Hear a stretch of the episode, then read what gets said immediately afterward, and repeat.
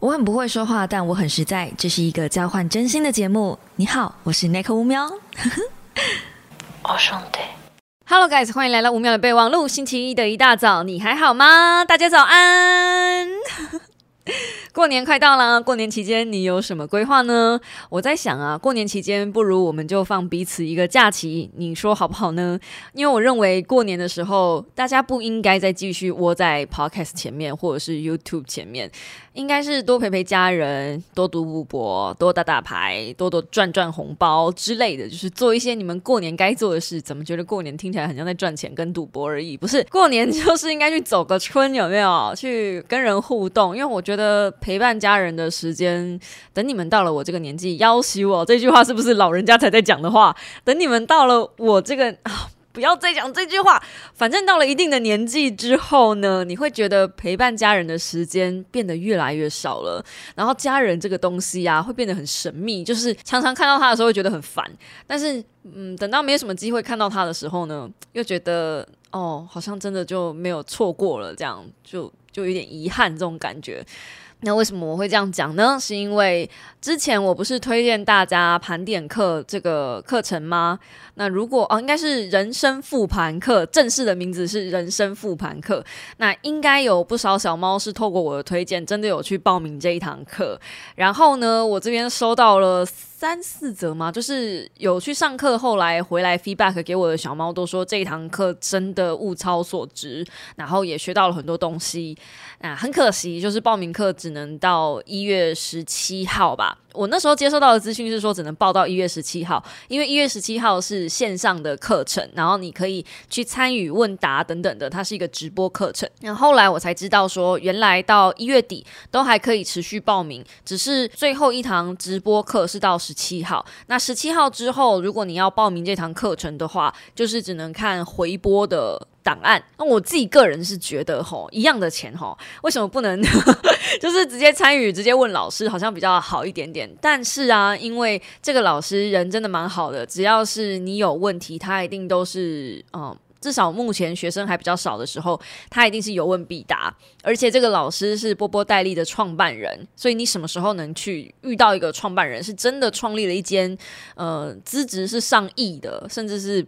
我说我不确定有没有百亿，但我确定是有亿的这样子的公司的创办人，而且他平常都是在帮自己的。呃，大老板的儿子们上课，就是上一些经验管理跟企业管理的课程。不要说我又不是老板，我不需要去知道企业管理。其实后来我发现啊，所谓的企业管理，有绝大部分的时候都是在管理自己的人生、自己的态度跟自己的时间。当你去认识这些有钱人的时候，你会发现他们非常会利用时间。为什么呢？因为对于他们来说，一天二十四小时不是我们的二十四小时。讲句直白一点的，就是像有些人的一个小时就是基本时薪一百八十二块吗？现在好像是一百八十五块，好像基本底薪。那有些人的时薪，像我，可能我的时薪就是一千块。我真的有算过，就是我的时薪算下来。我一个呃工作一个小时，差不多是一千块钱。那像大老板们呢，人家的时薪可能是万八块在算的，所以他们当然会很专注在运用自己的时间。他们只要浪费了一个小时，可能就是浪费别人一整个月的工钱。你们可以想象那样的世界吗？至少我自己是没办法想象啦。所以呃，去接受他的。盘点课或是复盘课，我觉得有最大的一个帮助是能够帮我自己妥善的运用时间，然后确实是在时间方面帮我加薪。因为如果你们有去看我最新的一支 YouTube 影片的话，我在上面写说我不再制定年度目标了，是因为我干脆就制定月份目标。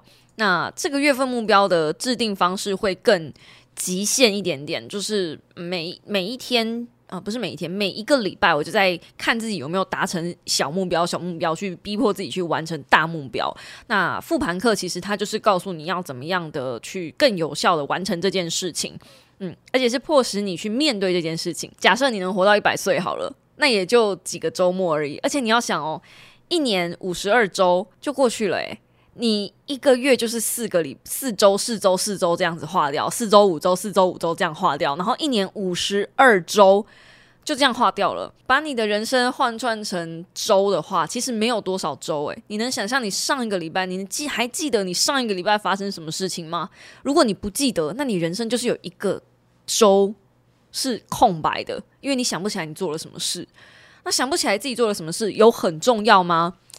可能没有，但是因为你想不起来你自己做了什么事情，所以你就没有办法确定你自己到底对什么东西擅长，你自己到底喜欢什么，你到底不喜欢什么，你的人生成就到底有什么？别人问你，你这辈子做了什么比较厉害、值得拿来说嘴的事情吗？想不起来，不要说你了，连我没有自己在记录自己习惯的人。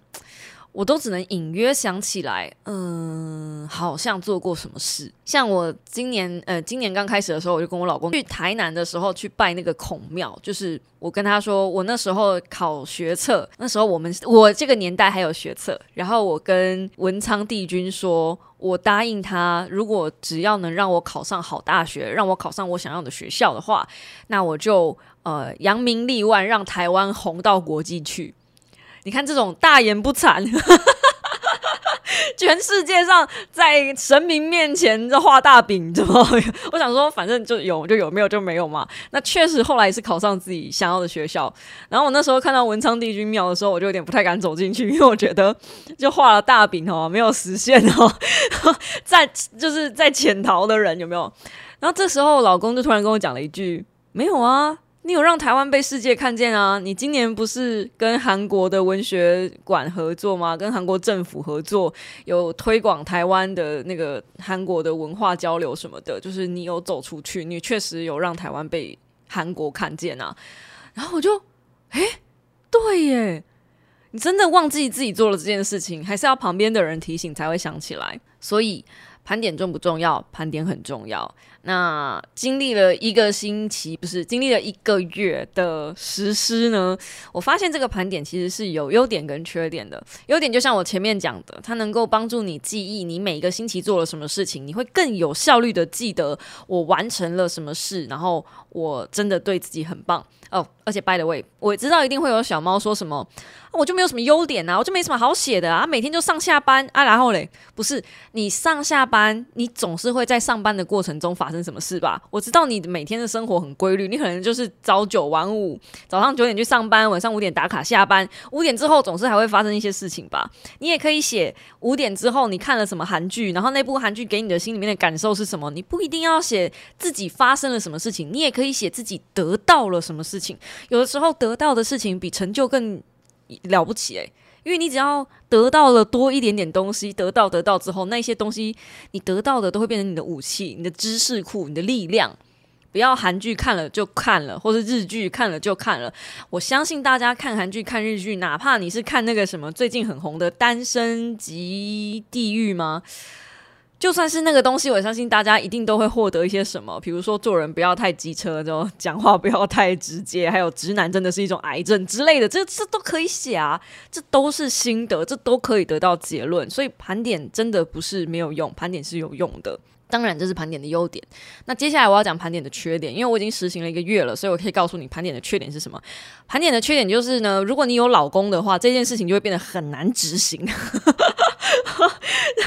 我不晓得大家的个性是怎么样，但你们看我这个人长这个样子，你们应该会知道，就是 Nico 是一个很喜欢按照计划走的人。就是我会把我自己的计划排的很松，但是不等于我没有计划。我的计划很松，我还是有计划的。就是因为计划很松，所以我会希望已经在这么松的状态下了，我能够按照我的计划去执行。但是呢，我家亲爱的老公就很喜欢破坏我所有的计划。只要他一回来，而且他通常都不告诉我他什么时候回来，然后回来会不会吃晚餐，然后要在家吃还是要再点外卖。是老婆的人就知道这件事情有多麻烦，因为你根本不知道你今天晚上要不要煮饭。如果你今天晚上要煮饭的话，你要煮什么饭？你要不要备料？你要不要洗菜？如果你要，如果他要六点回来吃晚餐，而且甚至不知道几点哦。如果他要六点回来吃晚餐的话，我是不是四点半的时候就要开始洗菜、准备备料，然后泡把米泡上，因为米要泡半小时啊。接下来五点再开始煮，煮一个小时，六点等他回来吃，是不是？那如果你没有这些，就是告诉我你要不要回来，我突然间就知道，比如说，like 四点五点的时候好了，或五点半的时候，他可能跟我讲说六点我要回家吃饭哦，我就剩半个小时，我能怎么办？我就只能匆匆忙忙的放下自己手上的工作。本来以为今天晚上老公不回家，我可以嗨到凌晨十二点，结果老公要回家了，不好意思，一十二点一点就是要把所有的工作都收尾，必须强迫的，也不是强迫啦，就是。必须得躺在床上陪老公看剧啊，跟老公就是聊聊天啊什么的。因为培养夫妻之间的感情，一个礼拜就两三天，所以我也只能把握那些时间。那个时间比工作还难得，就像黄金时间一样。所以为什么我会跟大家讲说，过年的时候好好陪伴自己的家人？我真的觉得哦，就是。有些东西真的很难得，就像我老公回家也是一个很难得的事情，一个礼拜就两三天。但是啊，这个难得的时候，如果他是夹在你的盘点子计划里面，或是你的复盘计划里面，就会变得有一点困难。那这件事情，我有去问那个上复盘课的老师 Kim，那 Kim 跟我说呢，你就带着你的老公一起去做复盘这件事情，让你们两个人能量一起提升。然后我就知道没救了，就是因为 Kim 呢，他是一个。他是一个男性，而且他是一个很成功的创业家。他有一个全职在家的老婆，所以他根本不知道他自己在讲什么，就他没有办法体会一个需要工作跟嗯需要持家的家庭主妇的心情，在做这件事情的时候是怎么样一个很复杂的概念。当然，我有想要过优化这件事，因为。呃，男性用男性的角度在上复盘课，跟女性用这一套工具一定有所帮助，我相信你有所帮助。所以我还在想，我要怎么样的去嗯解决每次老公回家我就得暂停我手上所有的工作跟我所有的计划，这可能是我自己的毛病。我也觉得，因为我相信 D A 一定愿意等我稍微写个日记，稍微工作一下，把我预定的事情做完。我相信他一定愿意等我。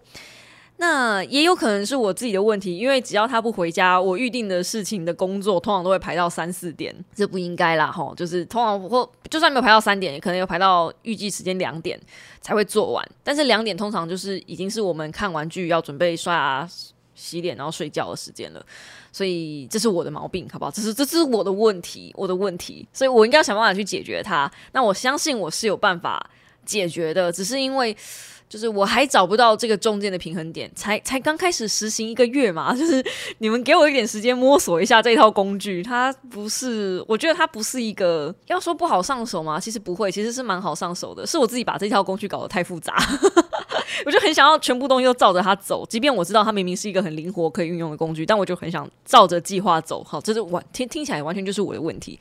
所以如果你对这套复盘的工具很有兴趣，你想要跟我一样。灵活运用自己的时间，帮自己在时间上加薪。那么，嗯，你可以看看下方关于，我就把折扣码留在那里了。老样子，就像我之前讲的，这一堂复盘课不便宜。那因为它不便宜，所以我很强烈的希望大家使用优惠码去做购买，不要去买三千多块的原价，那真的是疯了，好不好？你们就就是用折扣码去购买，我觉得相对比较好一点点。之后应该就不会重复开这一堂课了，至少如果之后要重开这堂课，也会很久以后，因为他们还有其他的课程要上，所以现在就只能上这个。就是回放的课程，但即便是这样，我也认为这回放的课程很值得一听。我再讲一个复盘的小优点，因为这个复盘的效益实在是太显著，就甚至呢，老公有看到我自己 push 我自己去，就是去跟很多人认识。我会去自我介绍我自己，你们知道这对我来说是一件非常困难的事吗？我只要呃去到一个陌生场合、交际应酬的地方，逼迫自己递出三张名片，这对我来说就是一件非常困难的事情，因为我真的、真的、真的、真的很害怕跟人群接触。这一次刚在电玩展，你们看我现在的妆都还没卸，其实我刚从电玩展回来。那电玩展这一次的活动。嗯，D A 就难得带了他自己的名片，他也是有他自己的名片的。然后他就跟我说，他想要去递名片，去认识一些开发一些厂商。然后我才发现，因为他跟我说，就是看到老婆也有实际的去做这件事，他觉得他也应该要认识一下陌生人。你们知道这对水瓶座嗯 B 型的直男有多困难吗？这这个感觉就像是我好像看到了一个。太阳打西边出来的奇迹一样。因为 D A 是一个，嗯，我觉得他的个性有好有坏。他只要坚信他做的事情是对的，本质上很难说服他去改他现在在做的事情。那也因为刚好他真的是一个运气很好的人，所以他这辈子做的事情大部分都没有错。就是无论做他做什么都能歪打正着，哪怕你听他在做的事情就觉得 something wrong，这这这这个这个就是走旁门左道，但是他还是能够歪打正着。而且如果你是有在玩 FGO，并且有在关注 DA 的人，我相信你也会同意我说的，他就是一个运气很好的人。要像他那样子做到电玩展，就是有那样一定的声量的游戏实况主。而且还只有专精一款游戏，真的不多。他的台风，他的嗯，今天的魅力，我真的觉得他也是一路走来在舞台上练出来。然后这一次在电玩展，呃，礼拜六、礼拜天，我就是当他的小助理跟摄助，还有当他的 vlog 的拍摄跟剪辑。对，所以我还要剪他的 vlog。这这其实蛮幽默的，就是我都把我的，我为了要剪他的影片，所以我赶快把我的影片包出去给别人剪。就是很幽默的一件事情，就是连我的剪辑师听了都很问号一件事情。但反正 anyway，因为 D A 找不到人能帮他剪他的 vlog，没敢要求啦。我我自己也是对我自己的 vlog 要求很高，所以他觉得他把东西交给我，也就能很放心的出国。然后我呃这边我这边一定是可以帮他把东西都弄得好好的丢丢给他，这样子都是通常都是可以一次过，所以。怎么讲呢？就是有一个能干的老婆，能干的有一个能干的老婆，我相信也是他的运气之一啦，吼，对不对？但总而言之之总而言，每次我想要说服 D A 去做一些创新跟突破的时候，其实他就觉得不需要，或者是比较难去去说服他。甚至是像买房子的事情，我也讲了好久。然后今年他突然松口说，如果有找到适合的地点，也许真的可以考虑。才上上礼拜的事情吧。我也是一副那种好像看到鬼的样子看到他，我想说你把我老公怎么了？你是谁？对，就是，嗯。他是坚信的事情，通常很难去撼动。然后，即便你有的时候你听他在讲的东西，你就知道这个观念很过时了。甚至这个观念可能是呃从他妈妈那一代传下来的东西。可他真的是照单全收，真的是一个很孝顺的孩子。我都不知道这句话到底是优点还是缺点了。就就就就就这样，因为他的信念就是这样。然后他一路做过来，也真的都没错，一路让他坐上那个宝座、那个王位。所以。你要跟他说去做一点什么别的，真的很难。尤其是 D A 又快，我现在不能透露他的年龄，但是他大我两岁。他我七十七年次的，所以他是七十六、七十五年次的。哦，你们自己算一下数学，就是对，就是到那个年纪，其实你很难去做一个开放心胸，然后去做。新的尝试，所以这一次他在电玩展去跟陌生的厂商递名片、自我介绍，说：“哎，我觉得你的游戏很棒，然后如果以后你们想推广的话，也许可以考虑一下我做这件事情。”他觉得很不好意思，但是我觉得他有做了，我觉得超棒的。我就觉得没错啊，就是应该要去这样开发陌生厂商。我是不是应该在书展的时候也应该这样子来一下？那除了认识厂商以外，我当然会希望多认识一些圈内的人，KOL 什么的，不是只有认识 YouTuber 而已。我会希望认识更多的知识型另类的创作者。对，反正这个都是后话了，只是要跟大家说，就是这次的电玩站哦，我我有看到我老公真的也是有被影响，就是看着我的复盘，让我自己这个月进步了很多，然后。因为他是我枕边人，他就是最清楚能够看到我的改变跟我的变化，还有我的收入。因为现在我们都是统一经过呃工作室嘛，然后他是工作室的老板，他会负责管所有的金流，所以他就很明显的知道，哎，老婆这个月真的表现的很好，是不是真的因为复盘的关系，然后。真的开始接接受，因为你就看到有一个人的表现确实是比较好的，就开始能够比较能够说服他去做这一些小小的变化。那我自己是觉得很感动啦，因为能够撼动一块大石真的不简单。也许有朝一日我也可以说服他来陪我一起，就是做复盘的这个动作。但目前呢，嗯，我通常都是不会强迫自己的另一半去做改变或是什么的，因为我被要求过改变。然后我知道要求你的另一半去改变这件事情是很不人道的。嗯，我用不人道这么严重的词，对，是很不人道的。毕竟你跟他在一起的时候他是什么样子，你就应该要知道。就是你还没买的时候，你就知道这个商品长怎样。你不能买了之后再来嫌弃他这边磕伤那边怎样，就是就是类似这种感觉。所以我不太会去要求我的另一半去做改变，但是通常都是我的另一半要求我去做改变。这不只是针对 D A，是历任来都这样。好不好？历任对，但但我也很感谢历任来的男友们，呃，千锤百炼，才会让我今天变成是我自己这个样子。扯远了，其实也想跟大家分享一下这次在电玩展的所见所闻啦。嗯，这次电玩展真的看到蛮多，呃，不同类型的小猫，然后也有看到很多很热情的观众。这次电玩展在南展南港展览馆举办，真的我差一点聋了，不对，我已经聋了。因为 FGO 的摊位，他面对的对象，我就不讲另外一摊是哪一个了。刚好夹在走道面，然后他的那个两个舞台是面对面的，所以他们的喇叭是互相针对。然后很好笑哦，最后一天对面舞台的喇叭决定多搬两颗出来，感觉很像军备竞赛，所以两边的 KOL 基本上都要用嘶吼的才能压过对方。那你们知道这样最可怜的是谁吗？夹在中间的玩家，真的真的最可怜的，其实就是摄影师，因为从呃喇叭的角度拍过去，才能拍到整个舞台。所以我礼拜六那一天基本上都是趴在喇叭旁边。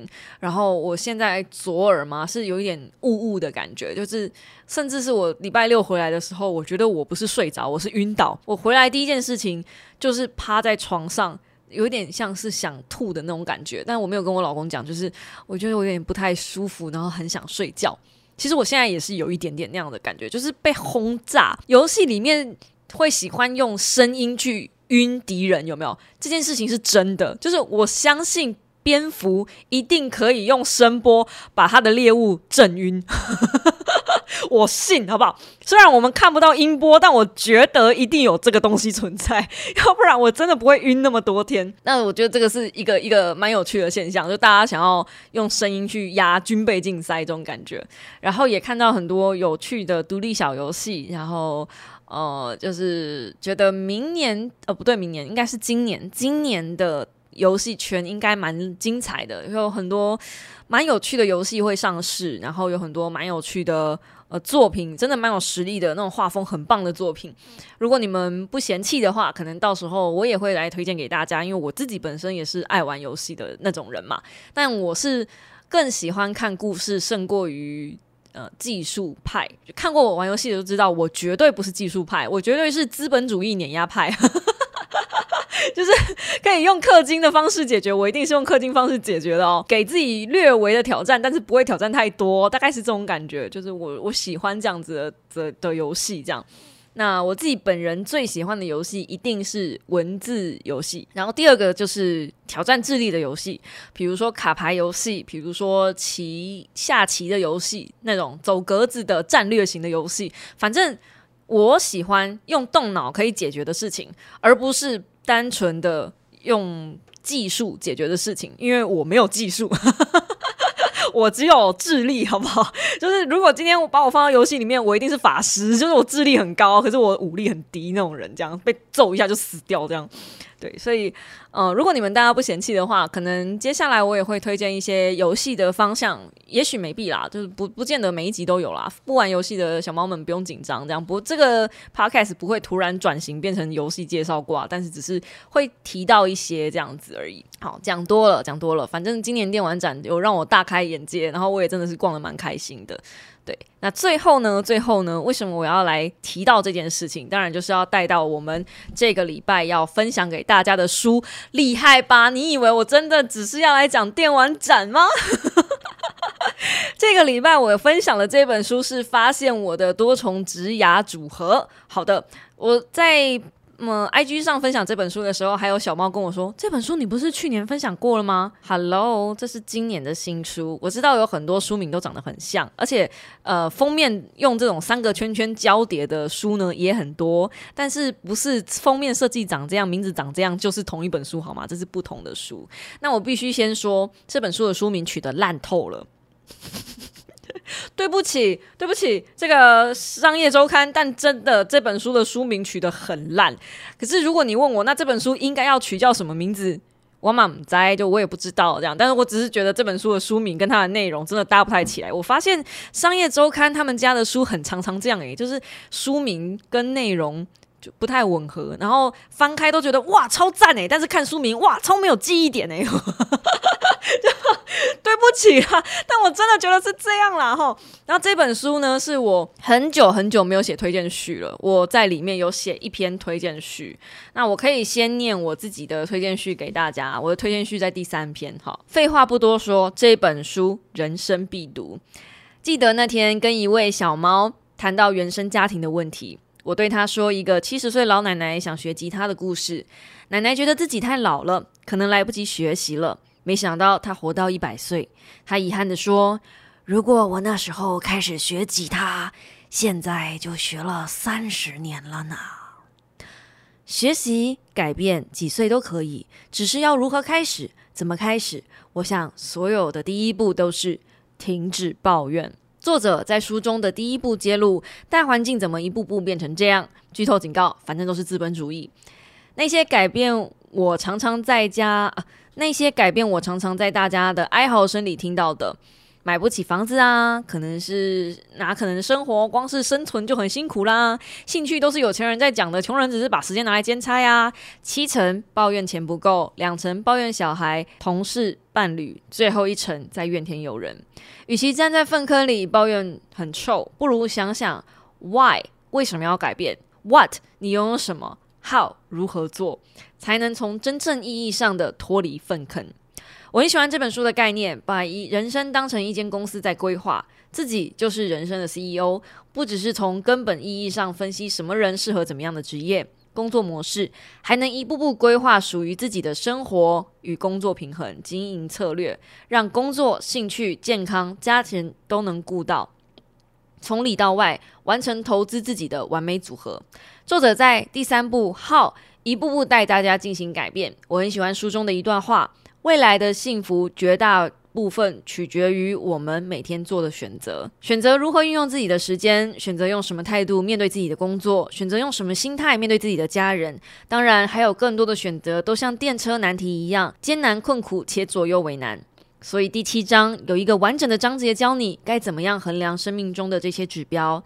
这本书不只有理论，还有很多实物操作和精彩案例，跟作者自己的人生经验分享。越读越有醍醐味，真的很棒。那天我和小猫畅谈到最后，我对他说：“你的家人可以因为年则呃，你的家人可以因为年纪选择不改变，但你一定要同意，什么年纪都可以改变，只有这样才能摆脱轮回。”我想阅读到这里的你已经做好爬出粪坑的准备了。Let's go！这就是我给这本书的推荐序。你们刚刚也知道了，就是我很喜欢那句话。我们未来的幸福，绝大部分取决于我们每天做的选择。选择你把时间用在哪里，选择你如何投资自己的时间。其实“选择”这两个字跟时间，我觉得有点像是画上等号。因为当你做了一个选择之后，你就进入下一个阶段了，不是吗？那这本书呢？它其实是告诉你说，人生并不是只有一份工作，你可以同时兼具很多工作。那这本书的作者其实也非常厉害，他本人是嗯歌唱家、舞蹈家，然后兼科学家，还有企业家，还有天使投资人，就是他商，然后研究领域，然后还有艺术领域，全部都有刮囊刮到。他甚至还有创办。时尚圈的一些东西，就是你知道，他就他他他他跨足的领域太多了，你不会觉得这个人有什么毛病？就他怎么可能有这么多的时间完成这么多的事情？与此同时，他还有一个老公跟两个小孩。Oh my god，真的是 Oh my god！但他做到了。然后他告诉你，他就是想要做这些事情，因为他就觉得他自己能够做到，并且也喜欢这样的事。他没有必要在某一个领域做某一个选择。像以前我们在选择志愿的时候，都说，呃，你将来要当医生呢，还是你将来要当律师呢？为什么不能都当呢？就是没有人告诉我们这些选项好像可以复选。大家只要提到工作，好像都只能就是单选，但其实它是可以复选的。像侯文勇就是个很完美的案例，他是医生又是作家，就是不排，就是这这个东西是一个不用不用二选一。当然我知道侯勇最后二选一了啦，只是很多的工作到后来我们印证，尤其是这个时代，特别是这个时代，你单压一份工作的时候，感觉会变得非常危险。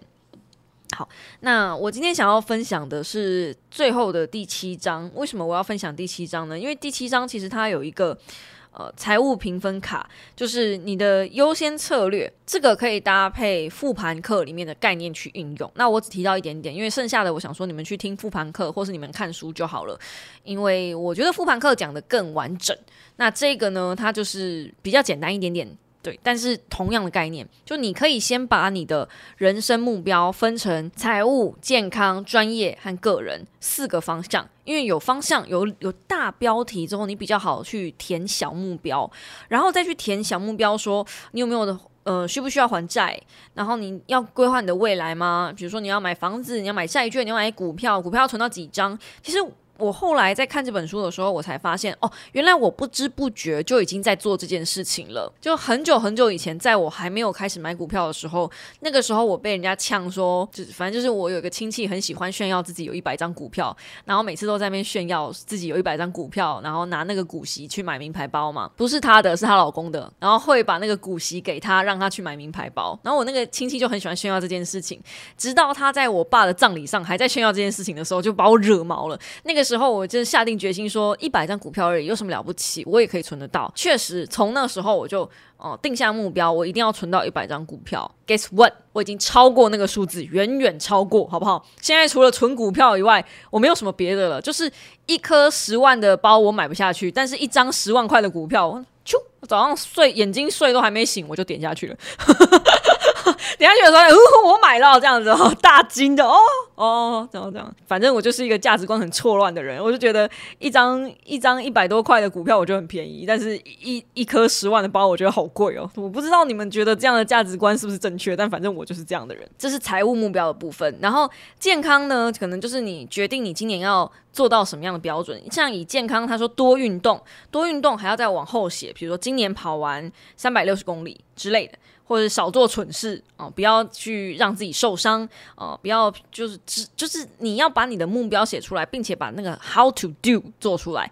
那第七章节其实大部分都是在讲这个部分，我觉得大家可以实际去看会比较简单，因为听 podcast 的人没有办法看到表格，会稍微比较抽象一点，所以我尽量用形容的方式来告诉大家。当你把这些东西定出来之后，你可以最后给你一个总目标项目跟达成项目。然后你给我个得分，这个得分非常重要。总目标项目是所有的项目，比如说我总总共写了八个项目，然后最后我呢，我有做到的项目只有五项，那么我的得分就是百分之六十二点五零。你会你你会知道你自己哦，我有一个得分哦，好不舒服，我有个得分，就是给自己打分数啦。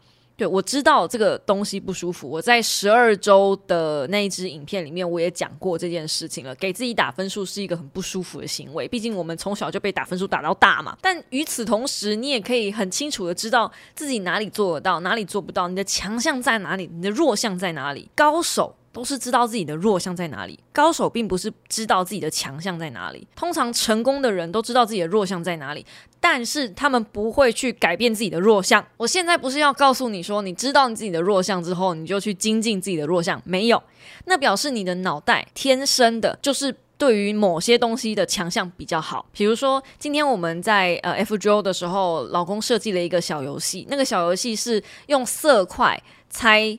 呃，从者就是游戏里面的角色，然后他可能会有几个比较大的色块放在一起，远远看就很像那个从者的衣服组装起来的样子，包含头发啦、皮肤啦等等的。有些人就是一眼就能看出来说，哦，这个就是那个从者，可是有些人就是看不出来。他就是没有那个感觉，你知道吗？但我后来我发现，这跟脑袋的构成也有关系。如果你的脑比较偏向图像思考的人的话，那个很快就可以看出来。那喜欢玩游戏的人，其实大部分都是图像思考。大部分我说绝大部分不一定完全，像我老公就是文字思考，但他游戏玩的很好，他是属于那种分析游戏数值，所以可以把游戏玩的很好。他每次在脑袋里面算说这一发伤害打下去，比如这个我打对面的那个敌人，我我会打多少的伤害，他在脑袋里面很快就算出来了。可是像我就不是，我的强项是我记得谁什么东西出现在哪里，是哪一幕第几话，我可以记得几乎很清楚，几乎不是到百分之百。因为我是用图像记忆的，只要我玩过，我就大概知道那个东西发生在哪里，因为我看过。这是每个人的优势不一样，所以呢，作者建议呢，你应该去发挥你的优势，你不要浪费时间去弥补你的弱势，因为你去做一件你不擅长的事情，你可能要花别人三倍以上的时间，你把这个时间拿来去做你强项的事情，一样是三倍的时间，你会做的比别人三倍好。所以他的理论其实就是。你去找出各个项目，一个人不会只有喜欢一件事情，一个人一定会喜欢很多事情事情，这是我们人作为人的一个本能，你知道吗？就像我喜欢文字，我喜欢小说，我喜欢呃看剧，那也许我除了做文字的书评以外，我可能还可以去做影评啊，是不是？其实我也在做影评嘛，那我可能因为喜欢玩游戏，我可能是不是又可以再做游戏评论？评论这件事情是通论，它是一个通则。那你了解自己喜欢什么事情之后，你应该就尽可能的往那个方向发展。像我其实不喜欢剪影片，这是我第一次在这里说吗？其实我没有很喜欢剪影片，但我喜欢分享这个事情。剪影片我没有到非常喜欢，但是不讨厌。我什么事情很讨厌？把我的时间绑在这里，我只能做这件事，我只能做别人要求我做的事情。这件事情很讨厌，所以我不适合上班，我不适合有固定的工作。我早就知道这件事情了，所以我很早就想办法从职场脱离出来。简单的说，作者希望大家能够找出自己喜欢、擅长的项目，尽量找多一点的领域，去找这一些领域交集的地方，并且不要把自己只困在一种工作里面。哪怕你今天只做一种工作，你都可以在这一种工作里面找到不同面向的组合，像。我自己，如果我真的要跳脱舒适圈，就是不再做自媒体类型，不是说不要再评论了，你评论什么东西都一样，好不好？评论美食，评论叭叭叭叭都是评论，不要再做评论了。我今天不做评论了，我去做别的东西，我不做 YouTuber 了，我去做别的东西，有没有可能？可以呀，我可以去帮人写脚本呐，我可以去当企划啊，因为这些东西都是我擅长的啊，我去转幕后啊，他的。功用跟目的，让你不要被一份工作 fire 了之后，你还是只能被困在这里。我觉得这个概念非常重要，而且你也有可能找到你兼职的可能性。像我自己的话，因为我会摄影，所以我并不是只有单纯的一个写作技能而已，我还有其他技能。像我今天就是当我老公的摄影师。这就是我的其他技能。如果今天别的 YouTuber 要来罚我去当摄影师，可不可以？可以啊，我甚至可以帮他们剪 Vlog 诶。所以我以后如果假设真的从 YouTube 上面退休的话，我还是能够继续做这份工作。这就是我的额外延伸技能。当然我知道还是有点相关啦，但我才刚看嘛，所以 我总是要做一点什么，就是就是你知道的，就是让自己。在这个圈子以外的圈子去探索，所以我也还在探索中。我只是告诉你们我这个发现，然后很期待，迫不及待想跟你们分享。啊，这也是为什么我在 IG 上面问大家说：“诶，你们想到我是什么特质啊？然后你们什么时候会来找我问问题，或者什么时候会来寻求我的帮助啊？”因为这一些问题其实都是能够帮助你去拓宽你的眼界，从别人的眼睛里来认识你是最准的。所谓当局者迷，旁观者清嘛，对不对？所以别人怎么看你，跟你怎么看你自己，找这个中间的交集处，其实最快能够。帮助你发现你其他的可能性。那这本书我会有做说书，说书的影片在路上了，会剪好。礼拜四的时候，更详细的内容会到时候再分享给大家。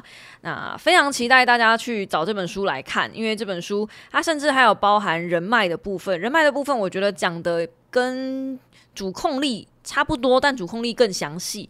对，所以如果你要粗暴的理解主控力那本书的人脉的部分的话，你就直接看这本书的第八章节就好了。然后真的短短一点点而已。然后还有为什么我推这本书呢？因为这本书啊，它 totally。我看一下，两百六十一页已经在卸致谢了，好不好？两百六十一页已经在致谢了，它不到三百页，不到三百页，不到三百页，讲三次就是非常重要。这么精简的书籍里面，字字句句都是是关键，都是重点，而且不会硬。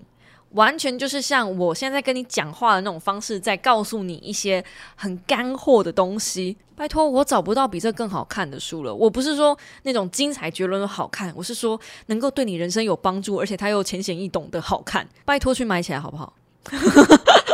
你买这本书，我没有抽任何一毛钱。这本书卖到翻掉，哪怕它登上博客来第一名热搜，我都得不到任何好处。但是这本书对你来说，会很有帮助，电子版、实体版都可以收，只是因为出版社给我的是电子版，啊不，出版社给我的是实体版，所以我是实体版。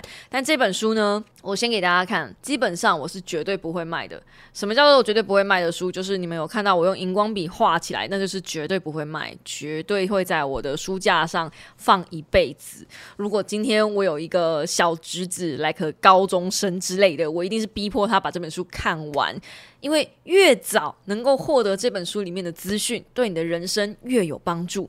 就算你现在是六十五岁，知道了这本书的资讯，对你的人生还是会有帮助。因为你接下来的二十年能够活得更精彩。你已经浪费前面的六十五年了，不要再把剩下的二十年也也挥霍掉了。人生什么时候改变都可以，你要告诉你自己，你要相信，什么时候改变都可以。只要你相信，那你就一定办得到。不用跟宇宙下订单，你可以跟你自己下订单，因为你就是你自己人生的 CEO。希望大家过年的时候，主控力啊、好奇心制胜啊，还有发现我的多重质押组合啊，这三本你随便挑挑一本起来看。假设你真的真的没有看书习惯，你就先拿这本发现我的多重质押组合起来看。二零二四年，狼起来，跟着 Nico 一起狼起来，好不好？我们就这样子狼起来。好，那么。以上就是今天的五秒备忘录，祝大家早安，然后也祝你们享受最后一个星期的上班日。我相信到这个礼拜，应该大家已经没什么心情可以上班了，大家现在应该都等下班了吧？还有等年终啊，还等尾牙，应该吧？应该吧？哎，我也当过社畜，不要不要不要骗我。我们就下个星期，诶，下个星期应该还有吧？应该还有最后一集，嗯，是就看看喽。下个星期同一时间五秒备忘录再见，大家早安，拜拜。